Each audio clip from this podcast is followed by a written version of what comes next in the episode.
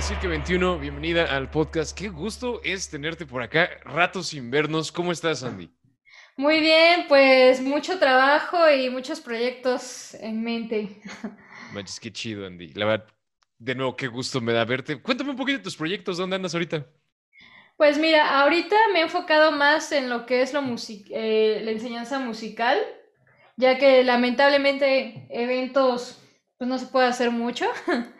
A mí me encanta tocar tanto original como también este, pues también interpretar otros artistas que admiro rock y metal. Es, pero pues como no hay ahorita mucha posibilidad de hacer eventos, porque también organizo eventos, eh, pues ahorita me estoy enfocado más en lo musical, estoy haciendo un método de teoría musical el cual pues ya hice unos cursos así con varias gente online, son grupos de 30 a 40 personas y les doy clases de una hora explicándoles un poco de historia de la música, cómo se escribe, cómo podían ellos interpretar su instrumento. ¿Qué pasa? Que aquí en México hay mucha gente muy talentosa, o sea, musicalmente, pero que no tiene la educación musical, ¿no? Entonces, hay veces que solo es como que ese empujoncito que les falta ahí de la teoría. Sí, no manches, de que ves a dudes así como shredding, ¿no? Como dándole durísimo el shred y es como que maybe si le metieras por una séptima se pondría chido, ¿no? La neta. Sí. A ver, a ver tú, que, tú, que eres bajista, tengo una pregunta que he tenido como en, en, en mente desde hace un buen. Ok, a ver. ¿Tú, qué opinas de las tabs, Andy? ¿Cómo, ¿Cómo, ves las tabs? Porque, bueno, sabemos leer partituras, pero tú, ¿cómo, ¿cómo ves las tabs? ¿Cuál es tu postura frente a las tabs? Pues mira, este, depende mucho de qué tipo de formación tengas. Eh, mucha gente a veces dice, ay, es que el metal, puras tabs, ¿no? Que es lo más común. Y yo antes no lo entendía, pero ahora ya lo entiendo. Hay canciones que a lo mejor lectura a primera vista, como el metal que va en 200 o en 180, pues nadie lo va a leer, siendo sinceros, ¿no? Entonces, pues por eso no ves músicos de rock o de metal con, con partituras, que sería lo más adecuado si eres músico saber leer partitura. Pero pues eh, la mayoría de esos genios creativos son como más libres, ¿no? Más como, pues sí, la esencia del rock, más libre, más rebelde. Y, no es que sea malo este, no leer o, al revés, ¿no? O sea, malo leer. Simplemente que hay géneros musicales eh, más contemporáneos que hay veces que es difícil estar leyendo una partitura porque pues no se acostumbra uno a la velocidad que tocas y luego haciendo no lo vas a leer y a lo mejor si estamos hablando algo más como de una improvisación de jazz o acompañar a un artista o ser un músico de sesión, ahí sí es muy importante tener buena lectura, ahí sí cambia la cosa, Sí, la neta, sí, completamente. Sí, no manches, me imagino, por ejemplo, digo, sé que no está súper respetado Slayer, pero a mí me, gusta bastante Slayer. No imagino un solo de Slayer como en, en partituras, como no, no, Nadie lo va a leer nunca, ¿no? Y, y, ahí mi postura, ¿no? Que le digo a mis alumnos, le digo, mira, estas canciones te las enseño con partitura y estas no. ¿Por qué? Pues porque yo sé que no lo vas a leer en 180 o en 150, no lo vas a leer, seamos sinceros, ¿no? Es más como de un análisis. Y fíjate que lo curioso es que yo compongo toda mi música sí con partitura y tablatura con las dos. Ya ves que hay un buen de programas como Sibelius, Guitar Pro, etc. Y yo siempre escribo todo y pues a la hora de que yo se lo paso a otros músicos, pues ya tienen ahí la tab y la partitura y es más fácil que la saquen, ¿no? Sí, no manches, la neta, sí, chamba de sesión o de que estás con una banda, si te pasaran ambas, estaría bien chido, estaría bien chido. Sí, porque también yo, yo en los inicios que empecé a tocar la guitarra o el bajo, eh, pues no sabía música, veía las tabs, pero luego las tabs me dejaban así de what, porque no venía el tiempo ni la rítmica y pues era, era tenerle que estar escuchando y atinando, ¿no? Porque no había la partitura. Pero ya están combinadas, ya hay programas que ya viene combinada la tab y viene así como la, la marca ahí si es 16 avos, si es octavo. Se puede decir que la, la aplica, ¿no? La aplica ya la tienen, entonces sí te ayuda así. Sí, creo que, son mi, tipo favorito de, de, tabs. Oye, Andy, fíjate que es, algo que, no tengo ni idea, creo que nunca te he preguntado. ¿Tú cómo empezaste? ¿Cómo, estuvo tu inicio en la música? ¿Cómo, ¿Cómo te iniciaste? Cuéntame. Pues yo empecé con unos amigos eh, en algún momento en la secundaria, que estábamos así, pues así, ya sabes, en el receso, platicando. Y empezó un amigo a tocar unas canciones, ¿no? Que ahí medio yo las había escuchado. Y estábamos, y estábamos cantando, pero pues yo estaba cantando de relajo, o sea, yo no estaba cantando en serio, yo en ese entonces no tenía una idea. Y me dijo un amigo, oye, tienes bonita voz, ¿por qué no hacemos un grupo? Y yo así de, ay, ¿en serio? No, no creo, no creo que sea tan buena. Y, este, y ya empezamos a cantar y después hicimos un grupo de rock ya en la preparatoria. Y yo me aburría de solo cantar, yo quería, este, pues yo quería tocar algo porque yo veía ahí que se ponían de acuerdo en, ¿no? En cómo tocar ahí los trastes y todo. Y yo ahí, yo aquí viviendo nada más, ¿no? Ahí aburrida. Digo, ya me voy a comprar una guitarra o algo para, para no nada más estarlos viendo. Y me compré una guitarra, en su momento pues yo no sabía nada de música, me compré una guitarra así la más barata, creo que era una Pil Pro de paquete. O sea, y, y, bueno, a mí me la regaló mi mamá una Navidad. La verdad, mi mamá no tenía mucha fe en mí como músico porque nunca me había visto tocar nada. Fue así, ¿y es en serio? ¿Quieres eso? Ni lo sabes tocar. Y yo, pues no, pero pues a ver, a ver qué aprendo, ¿no? He ahí la razón por la cual compré una, pues, una guitarra súper barata porque pues no era mi dinero, era de mi madre y pues ella veía que yo como que quería jugar más que nada, ¿no? Y ya la compré y pues sí, como que me esmeré. En ese entonces había métodos de guitarra ahí mismo en la tienda y compré uno de lectura y sí me aprendí eh, desde el principio la tab y la...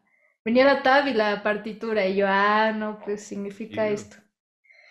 Y ya después, este, la misma banda nunca encontramos bajistas y en ese entonces yo, pues me habían regalado un familiar unas joyas, que, una tía unas joyas que no quería. Este, y yo la verdad no soy mucho de cargar joyas, no es lo mío, ¿no? Entonces yo dije, ay, pues las voy a vender así, yo para que las quiera. Y que las vendo, este, y pues ya tenía un dinero y luego me acordé de que necesitamos bajista en la banda, que tenía como de punk. Y dije, ay, pues voy a comprar un bajo y ya buscamos a alguien que lo toque, ¿no? Y ya me compré ahí un bajo que me costó en ese entonces como tres mil pesos, más o menos, ¿no? Baratón, un bajo y baratón, no era así de marca. Y este, pues me empezó a gustar el sonido, como que dije, órale, está padre, me gusta que suene así grave. Y ya ahí empecé ahí de bajista por falta de bajista y después como que ya me gustó y ya me quedé ahí. ahí empezó el vicio, Andy, no manches. Sí. y Ok, ahorita digo, ya, evidentemente ya, ya tienes más bajos, ¿no? ¿Tú, ¿Tú cómo ves esta onda? ¿Cuatro cuerdas, cinco cuerdas? ¿Tú cómo te sientes? Yo, según recuerdo, tú tocas de cinco cuerdas, si no mal, no, no recuerdo. ¿Tú cómo ves esta onda? Pues mira, yo creo que depende mucho del estilo musical en el cual quieras tú, pues, destacar o componer más. Yo escogí el de cinco por, y no el de seis o no el de cuatro Sí he tenido de 6 y de 4. Eh, el de 4 es un buen inicio si estás empezando a tocar para agarrarle la onda de dónde están las notas, la, ¿no? las escalas, está muy bien. Pero cuando empiezas a tocar géneros como el metal o new metal o así, que hay afinaciones, por ejemplo, rolas de Korn, ¿no? Que están en la, o rolas de Slipknot que están eh, igual en la o en sí. En sí, no manches. Ajá, o algunas de bandas de metal que me gustaban, que están en afinaciones, no sé, de Amon Mart, están en sí, o así súper graves. Y pues yo decía, híjole, ¿y cómo toco eso si no tengo el bajo?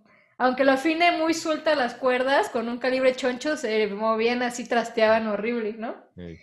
En ese entonces yo no sabía y fui al DF allá a Bolívar y me compré un bajo de 6, yo bien inocente, ¿no?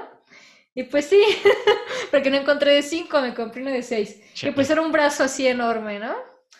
Y lo empecé a tocar y como que me fui acostumbrando, pero me di cuenta que la primera cuerda, porque un bajo de 6 es como un bajo de 4, pero con una cuerda más delgada y una cuerda más gruesa. Y pues yo nunca usaba la primera cuerda para nada en la vida. Y me quedé pensando, dije, pues ¿para qué quiero un bajo de 6 si nunca toco la primera cuerda? Mejor me voy a comprar uno de 5.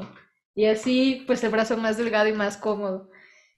Y pues ya vendí ese bajo y me compré, bueno, me compré uno de 5 y después este, me compré más bajos y vendí ese de 6 porque realmente nunca lo usé así como debería todas las seis cuerdas, no tenía mucho caso. Ok. Pero... Yo creo que mi consejo es depende de qué quieran tocar. Si van a tocar este, pues algo que no requiera de afinaciones muy graves, pues quédense con lo más cómodo, uno de cuatro.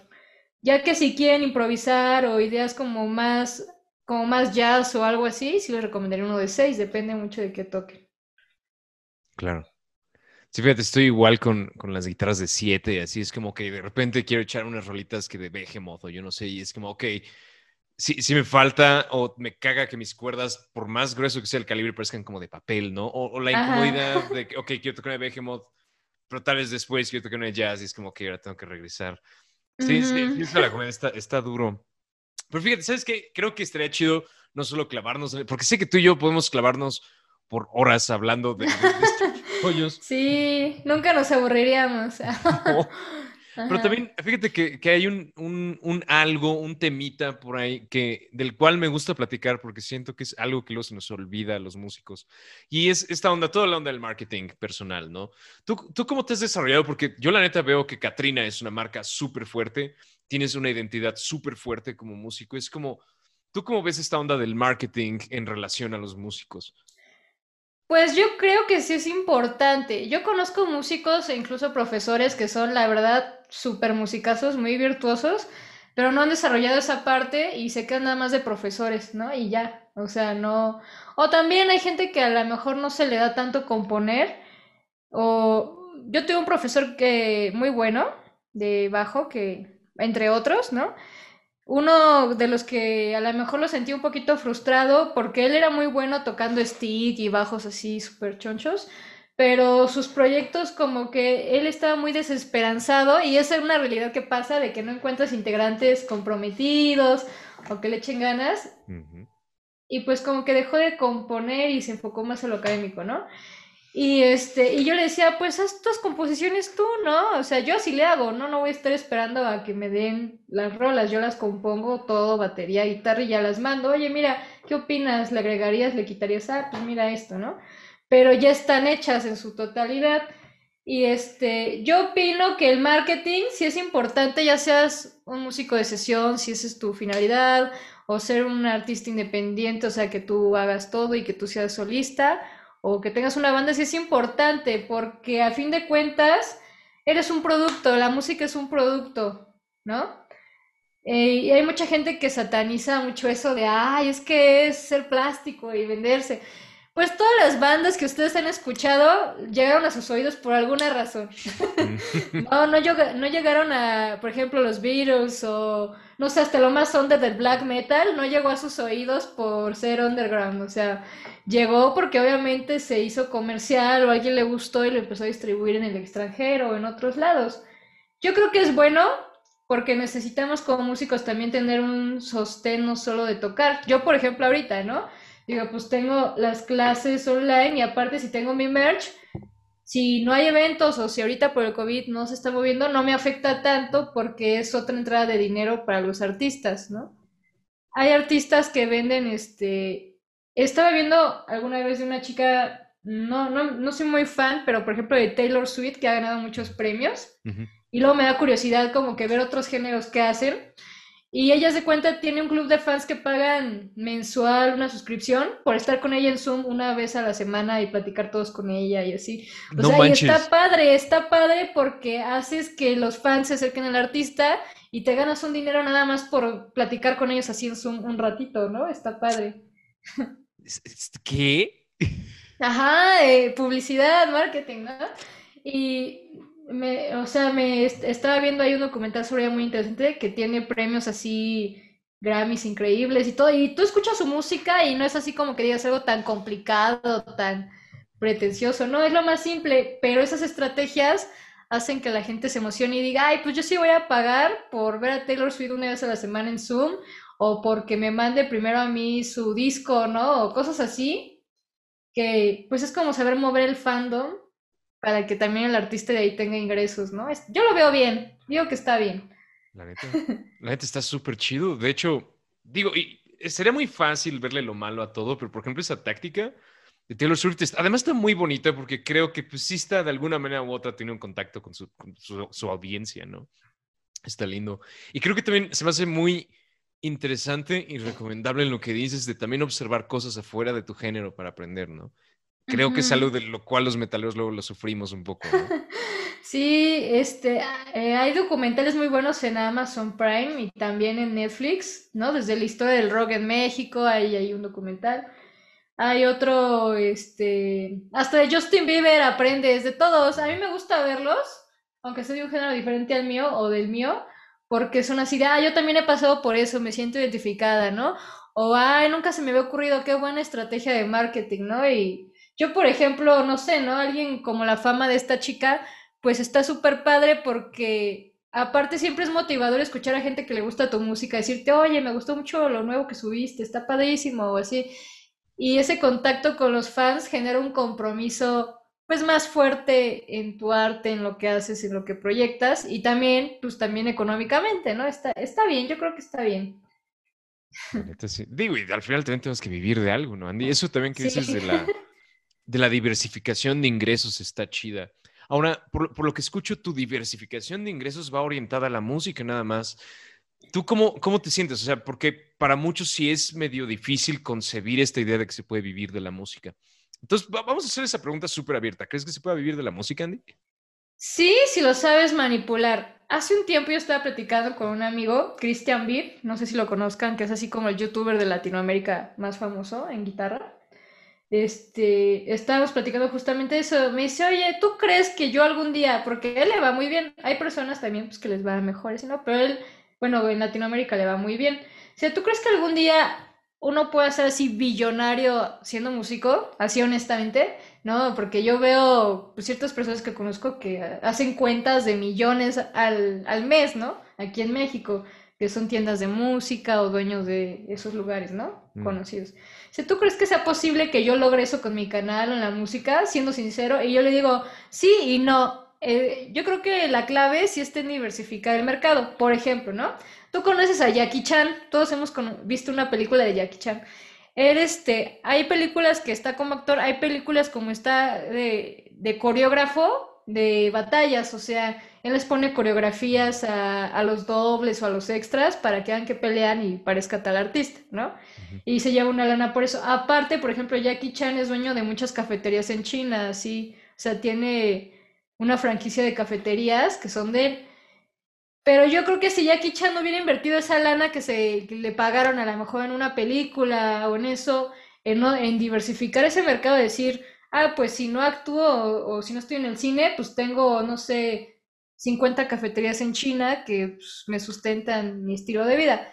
Yo creo que sí puedes generar dinero invirtiendo eso mismo que ganas como músico en cosas, ¿no? Yo, por ejemplo, digo, ay, pues me cayó un varito extra, pues me compro una cámara o me compro una interfaz o... Y eso te ayuda a generar, por ejemplo, en mi caso, ah, pues ya que tengo eso, ya puedo sentirme capaz de dar un curso decente, que no se me vea la cámara así de, ¿no? O que no se escuche mi voz o que se trabe el audio. Y entre más vas este, comprando cosas que te generen más dinero, tú surgen también otras necesidades, ¿no? Okay. Sea, es una cadena pero si no te arriesgas a hacerlo, pues te quedas así como la mayoría, ¿no? Que se quedan frustrados de que no hay eventos, de que la música no se vive, etc., ¿no? Y pasa lo mismo para los que son pintores, diseñadores. Yo he visto que hay unos que se mueven muy padre haciendo su merch de playeras o haciendo inclusive libretas así con sus dibujos y les va muy bien, o sea, diversificar su mercado, ¿no? Mm. Sí, estoy completamente de acuerdo, Andy, sí si ya te ganas una lana por tocar o, por dar un curso, pues aprovecha ese dinero para invertirlo en algo que también te genere otro tipo de trabajo, pues relacionado con la música. Sí. Ok, entonces es como voy a diversificar mis actividades, pero creo que puedes hacerlo entonces con la temática musical. Musical. Ok, ok, está genial. ¿Y, tú has pensado en, digo, tienes los cursos, tú das clases, músico de sesión, tienes tu proyecto musical, te he visto en bandas, Andy, estás en todos lados, pero ¿has pensado en poner, no sé, como Jackie Chan una cafetería, tú poner alguna empresa de comida, de servicios, productos? Pues sí estaría padre. Fíjate que antes que eso me gustaría, este, estoy pensando, si todo marcha bien, sigue marchando bien, el año que viene, eh, comprar un terrenito y hacer un estudio musical así padre para hacer este, tanto música como videos o editar también, bueno, hay conocidos en Ciudad de México que se dedican a editar el audio o hacer la sonorización de las series de Netflix, cosas así. Entonces tú como músico, por ejemplo, dices, ah, este, a lo mejor si yo tengo un estudio y grabo gente, va a llegar un momento en el que a lo mejor una televisora me dice, oye, quiero que tú grabes las traducciones de esta serie, pero ya tienes el equipo y ya tienes el conocimiento y a lo mejor no es música, pero es algo que viene de la mano, ¿no? ¿Quién les graba las voces, los doblajes? ¿Quiénes graban a lo mejor el, el soundtrack de la serie o de la película? Y cada vez como que con esto del cine virtual ya es más común que haya pues cine independiente también en esas plataformas, ¿no? Que lanzan su proyecto y le gusta Netflix o le gusta Amazon y lo incluyen, ¿no? Ahí en su catálogo.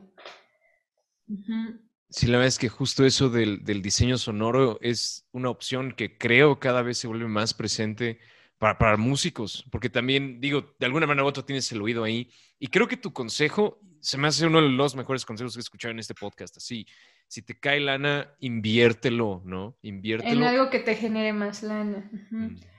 Porque pues si te cae lana y yo, por ejemplo, eh, no sé, no, no tengo muchos bajos, soy más de que me cae dinero y digo, ay, pues voy a comprar un teclado, o ahora una batería, o ahora esto. ¿Por qué? Porque, este, digo, ah, por ejemplo, la batería Igual así ya no voy a tener que estar viendo dónde ensayar, ya tengo la batería, las guitarras, los amplis de guitarra, ya no pago por una sala de ensayo, ¿no? Ya tengo todo. Y este, y digo, a, lo mejor ahorita aprendí a tocar batería, ¿no? Este, en estos tiempos del COVID, y ya doy clases también de batería, ¿no? entonces ya, ya tienes como que gracias a que invertiste en esa batería y te y le dedicaste unas horitas a entenderlo, ya de ahí te sale otro ingreso que a lo mejor antes no hubieras podido tener, ¿no? Claro. no, sabía que ya tocas batería, qué chido. sí. Se pone bien chida la batería, no manches, me... Soy, soy, soy como el peor guitarrista del mundo, así puedo escuchar a Guthrie Govan y me aburre, pero pone un bataco y no manches, se pone bien divertido. Sí. Inviertan su dinero sabiamente en algo que pues les genere más, este, más chamba en lo que les gusta, ¿no? La neta, sí. La, neta sí, Andy, pero, pero bueno, no more business, no más, no más negocios. Cuéntame un poquito de tu proyecto musical, porque fíjate que no, no, no, estás súper enterado de, de, de, qué compones, cómo compones, sacaste disco. Cuéntame esta onda, como por dónde vas. Pues mira, la verdad, este, lo iba a publicar este año, antes de que apareciera el COVID. porque los, bueno, uno de los músicos con los que trabajo, que es el baterista, que es pues parte muy importante de la banda. Eh, no, no está aquí en Toluca, entonces viene de otro estado, ¿no?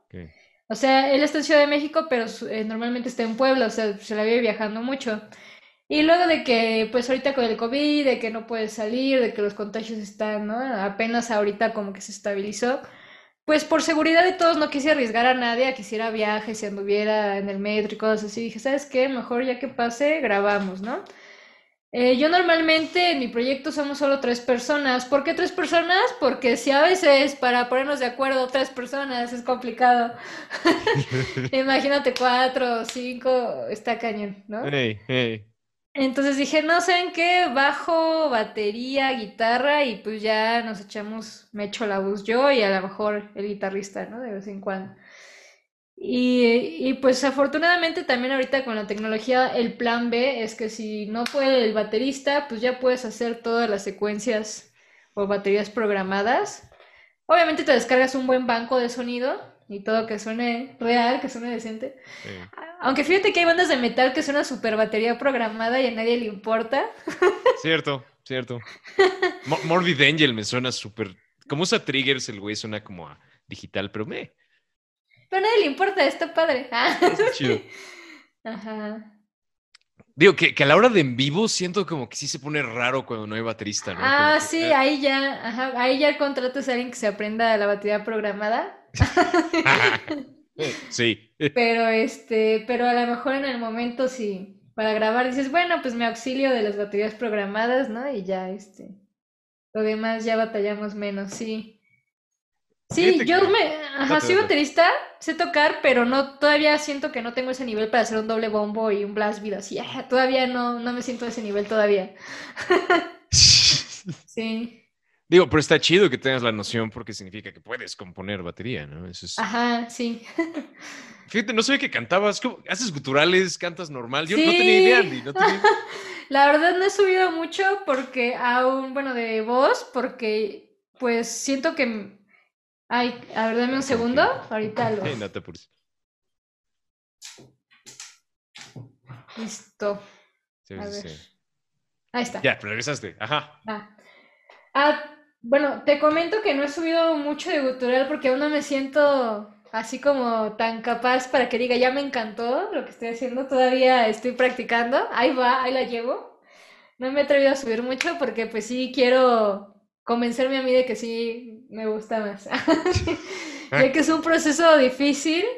Este, mucha gente, y comenta esto del gutural, porque alguna vez tomé clases con un profe en la Martel de gutural, y nos explicaba que mucha gente quiere hacer el gutural con la garganta y eso está pésimo, no se hace con la garganta, ¿no? Nosotros cuando tosemos o queremos vomitar o algo así por el, estilo, usamos las cuerdas falsas, las que están acá atrás, cuando bostezas o toses o vas a vomitar, son estas cuerdas de acá atrás. Entonces el gutural es con esas cuerdas de aquí. No, no con esta. Cuando tú hablas, vibra esta. Cuando es gutural, no debe de vibrar esta, son las de acá. ok, ok. Entonces, sí es una técnica que toma rato acostumbrarse a que no se te salga ahí la garganta, ¿eh? Sí, Pero, pero, pues, si no, o sea, si la haces con la garganta, pues sí, es, te, te destruye. Te- sí te- te cansas y aparte a largo plazo sí te puede afectar. si te sí. salen, ¿cómo, cómo se estas? Como unas bolas, no sé qué, como que horrible, nasty, no lo hagan, feo. No, no, no, no, no me he enterado, pero imagino que sí, seguramente debe de haber algo que se te inflame o se te cierre la garganta, ¿no? Que, que fíjate, per- personalmente, digo, no sé cuál sea tu gutural favorito. A mí, mi favorito es como tipo Anselmo, donde todavía, Ah, está no padre, llega. sí. así como, como rasposito, no sé ni cómo llamarle. Sí, ¿no? es que no es gutural, no recuerdo cómo se llama, pero no es gutural. Sí es como raspado, está muy padre. A mí también me late. También me, me acordaste de alguien que no hace gutural, pero es un estilo parecido, así como raspado, es la Mod God. No manches, sí. El, el. Randy. Sí, no es como un gutural, gutural, es como, como que raspa la voz, pero no es tan gutural.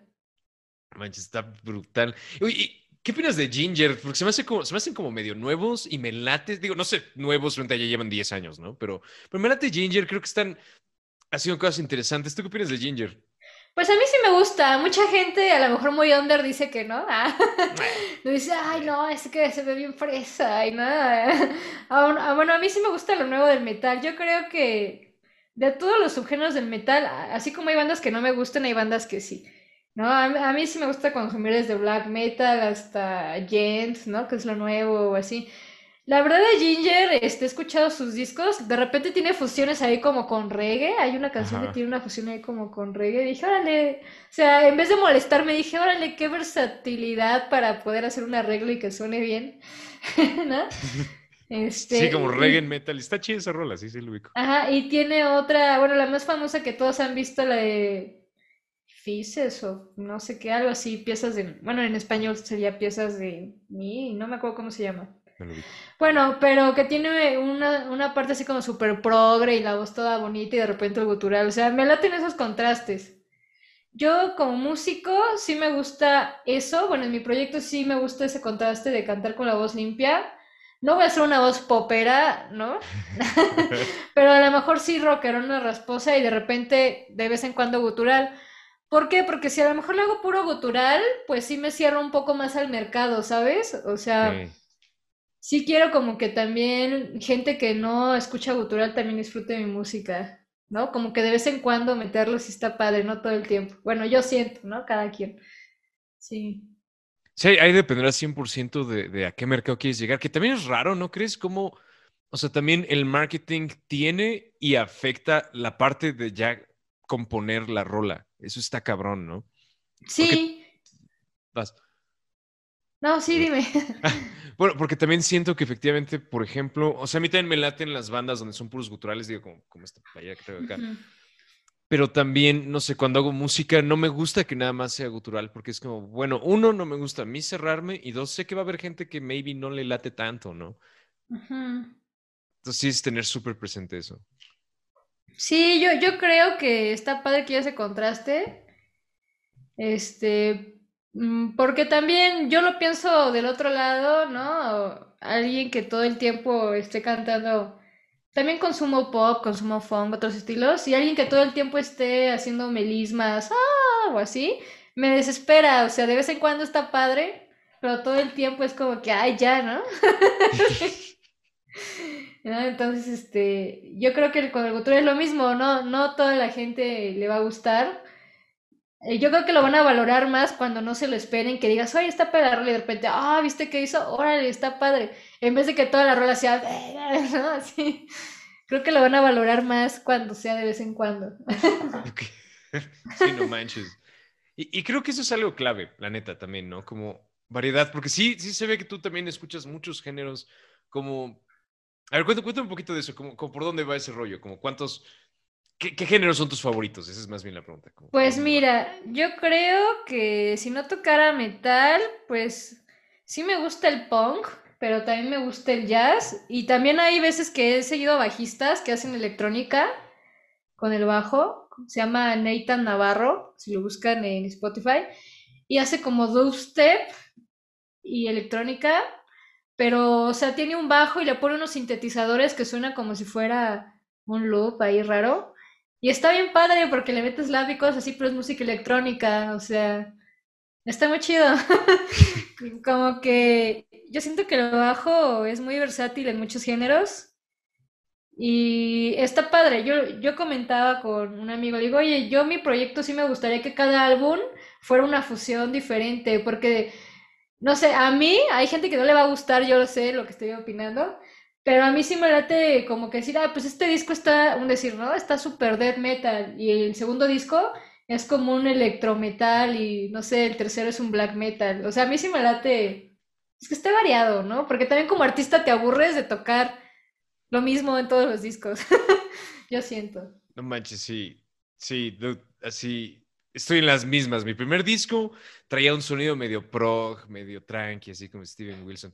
Y en el segundo fue como, no, no mames, dame metal, ¿no? Pero ahorita, no sé, intento pensar en componer metal y es como, no, no, gracias, ya, ya, ya hice metal. Yo creo que está, bueno, artísticamente está padre variarle en cada álbum. Yo lo haría, ¿no? Hay gente que diría, no, es que no tienes una identidad de tu proyecto. Eh. Eh. Pero yo creo que está padre variarle para que así la gente diga, ah, ya viste, en este álbum metió sintetizadores o metió metales o no sé, está padre. La neta sí. Pues Andy, la vez que se nos acabó el tiempo, ya ah, terminamos, ¿no? Se nos es que rápido se me fue, se me puso como agua. Fíjate, falta una pregunta, es una pregunta característica de este podcast. No nos podemos ir sin hacerte, Landis. La pregunta más difícil, sin embargo. A ver, dinos. Híjole. Perdón, ¿no? ok, Andy. ¿Pizza de pepperoni o pizza hawaiana? ¿Qué prefieres? Pepperoni. Híjole. La verdad, me gustan las dos, pero, o sea, si vamos a los orígenes de la pizza, la pizza ni debería llevar ni pepperoni, ni piña, ni nada de eso. ah, caray. sí, la, pizza italiana original es jitomate y queso mozzarella y ya. No lleva nada más. Ya eso de ponerle que pepperoni, que piña y así, ya son innovaciones gringas y de otras culturas, pero la, la pizza italiana no lleva nada de eso. O sea, los italianos se sentirían ofendidos de lo que estábamos diciendo. Oh. Yo creo que lo menos ofensivo sería el pepperoni, pero este, pero sí, o sea, me gustan ambas, pero si lo, si lo vemos del lado más tradicional pizza, pues sí sería el pepperoni. Híjole, imagínate por acá, creo que mi pizza favorita es la hawaiana, Andy. Imagínate cómo estarían los ah, Estarían encabronadísimos. Sí, es como si, es como los tacos así con la tortilla dura Ok, ok, sí está raro. Es, ah, es eso, ¿no? Sí, ve, ajá, si un italiano así ve, oye, ¿cómo que le ponen piña? ¿Cómo que le ponen chorizo? ¿Cómo que le ponen eso a nuestra pizza? ¿Qué les pasa? Andy, me gustaría tomáramos un segundito para que ahorita nos digas qué onda, qué sigue así, este es tu espacio, tus redes, lo que quieras mencionar, es momento para mencionarlo, tu merch, promocionate, es tu espacio. Ok, bueno, pues me encuentran como Katrina, eh, nada más que en vez de C es con Q, ¿por qué la puse con Q? Por derechos de autor, porque ya está registrado con eso. si no lo hubiera puesto con C, pero es con Q. En Instagram, en TikTok, en Facebook. Eh, ¿Qué más? En Mercado Libre, pues le ponen Katrina y sale ahí. Hasta ahorita solo he lanzado una playera. Voy a lanzar más este mes, más modelos de sudaderas y playeras. Y este, si quieren clases, pues igual me pueden localizar por cualquiera de esas plataformas. Ya lo escucharon. Vamos a poner como quieran y todos los links a tus redes en la descripción para que todos estén presentes. Es Katrina con Q, Q, U, digo Q-A-T-R-I-N-A. Sí. Katrina. Y la verdad es que yo puedo recomendar a capa y espada las lecciones de Andy. Sin duda. Ah, gracias. Conozco como músico y siempre me has parecido una gran bajista. Así que Ah, muchas 100% gracias. recomendado. Y Andy, pues no, muchísimas, la neta, muchísimas gracias a ti por, por darte el tiempo de, de- de hacer esta entrevista. Qué chido fue tenerte, me la pasé súper chido. Muchísimas Sí. gracias. Andy. No, de nada, gracias a ti. Y qué padre que estés haciendo podcast. La verdad es que muy poca gente se anima, ¿no? A, a, pues a, dedica- a dedicarle su tiempo también a, a escuchar a otros artistas, a otras personas. Qué padre que lo estés haciendo. Me da mucho gusto. Pues, muchísimas gracias, Andy. Y, y hey, te mando un abrazo hasta allá. Ese Claro, no, igual cuídate mucho.